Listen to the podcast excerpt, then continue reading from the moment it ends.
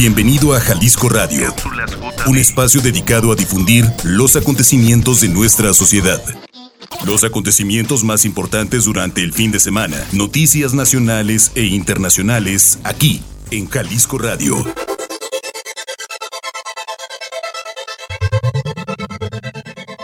Internacional.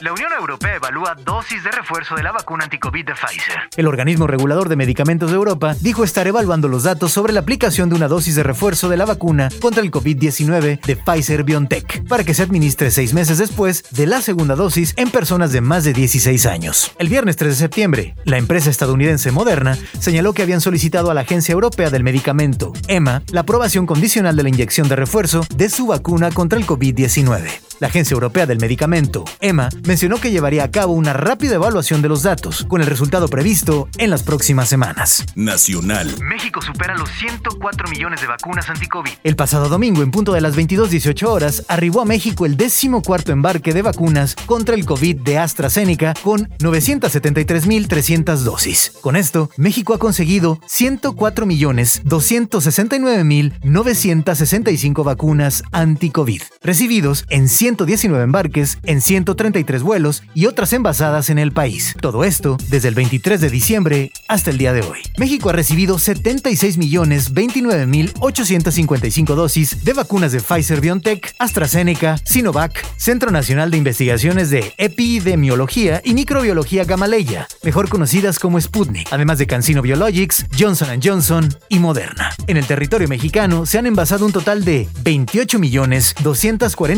28.240.110 vacunas de CanSino Biologics y AstraZeneca. Local. Colapsa carretera Tezistán por inundación en paso desnivel. En la avenida Juan Gil Preciado, carretera Tezistán, el tránsito se vio colapsado este lunes desde las 6.30 de la mañana, debido a la inundación del paso desnivel ubicado a la altura de Valle Imperial. Además de un socavón ocasionado por la ruptura de una tubería en la lateral de la vía que va en sentido hacia el centro de Zapopan, lo que ocasionó que algunos conductores pasaran hasta tres horas atorados en el tráfico. Los bomberos de Zapopan han trabajado para lograr limpiar y normalizar la circulación del paso desnivel, así como el personal del CIAPA.